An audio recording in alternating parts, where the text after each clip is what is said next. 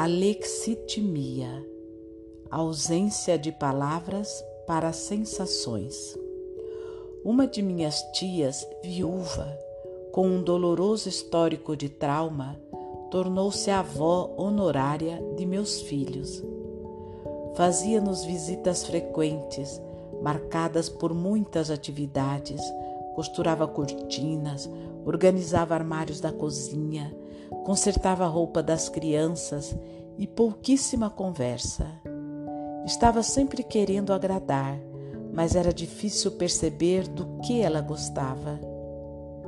Depois de vários dias de troca de amenidades, a conversa chegava ao fim e eu precisava me esforçar para preencher os longos silêncios. No dia de sua partida, eu a levava ao aeroporto e ela me dava um abraço de despedida bem rígido e lágrimas rolavam por seu rosto. Sem qualquer traço de ironia, ela dizia que o vento frio no aeroporto internacional Logan fazia seus olhos marejarem.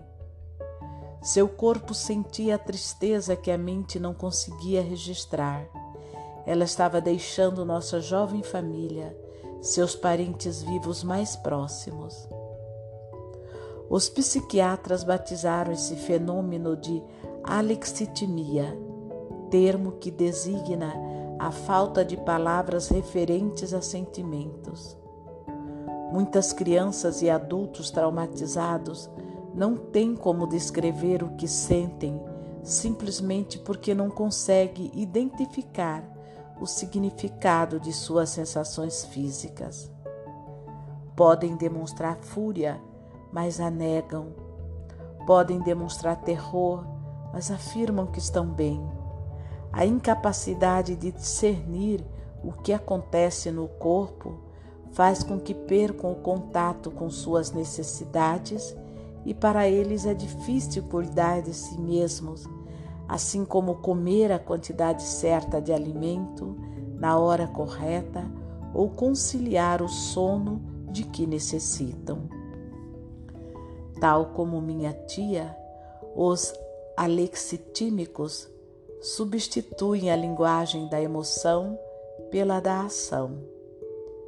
À pergunta: o que você sentiria se visse uma jumenta, uma jamanta, avançando na sua direção a 130 km por hora?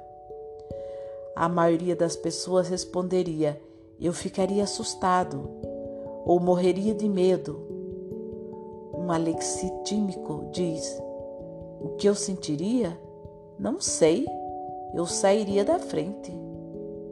Esses indivíduos costumam registrar emoções como problemas físicos, não como sinais de alguma coisa que merece sua atenção. Em vez de sentir raiva ou tristeza, sentem dores musculares, distúrbios intestinais ou outros sintomas para os quais não há motivos. Cerca de três quartos dos pacientes com anorexia nervosa e mais de metade dos pacientes com bulimia ficam desnorteados com suas sensações emocionais e têm muita dificuldade para descrevê-las. Quando pesquisadores exibiram fotos de rostos coléricos ou atormentados alexitímicos, eles não foram capazes de avaliar o que aquelas pessoas estavam sentindo. Uma das primeiras pessoas a me falar de alexitimia foi o psiquiatra Henry Cristal, que trabalhou com mais de mil sobreviventes do Holocausto em seu estudo sobre o trauma psíquico em massa. Cristal, ele próprio sobrevivente de campos de concentração, constatou que muitos de seus pacientes eram profissionais bem-sucedidos, mas seus relacionamentos mais próximos eram frios e distantes. Reprimir os sentimentos lhes permitira cuidar de suas atividades mundanas, ao preço de aprender a bloquear suas emoções antes avassaladoras. Consequentemente, não entendiam mais o que sentiam. Poucos tinham interesse por terapia. Paul Ferven, da Universidade Western Ontário, fez uma série de tomografias cerebrais em pessoas com TEPT que sofriam de alexitimia. Uma paciente lhe disse: Não sei o que sinto.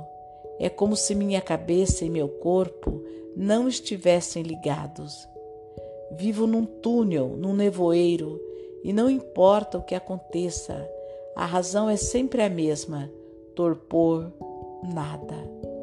Tomar um banho de espuma, ser queimado ou estuprada, dá no mesmo. Meu cérebro não sente. Freyway e sua colega Ruth Lanius verificaram que quanto mais as pessoas estavam desconectadas de suas sensações, menos atividade havia nas áreas de autopercepção do cérebro. Traumatizados costumam ter dificuldades para perceber o que se passa em seu corpo, por isso a reação deles à frustração não tem nuances. Em geral, reagem ao estresse de duas formas, ou se desligando ou com fúria desmedida. Não importa a reação, muitas vezes eles não sabem dizer o que os aflige. A incapacidade de manter contato com o corpo contribui para sua bem documentada falta de autoproteção e seus elevados índices de revitimização, assim como para a enorme dificuldade em sentir prazer gratificação sensual e ter uma sensação de importância. Alexitímicos só conseguem melhorar aprendendo a reconhecer a relação entre as sensações físicas e as emoções, mais ou menos da mesma maneira que os daltônicos penetram no mundo da cor aprendendo a distinguir e apreciar tonalidades de cinzas como minha tia e os pacientes de Henry Cristal, em geral eles relutam em fazer isso. A maioria parece ter tomado a decisão inconsciente de que continuar a ver médicos e tratar de doenças que não passam é melhor do que o esforço doloroso de enfrentar os demônios do passado.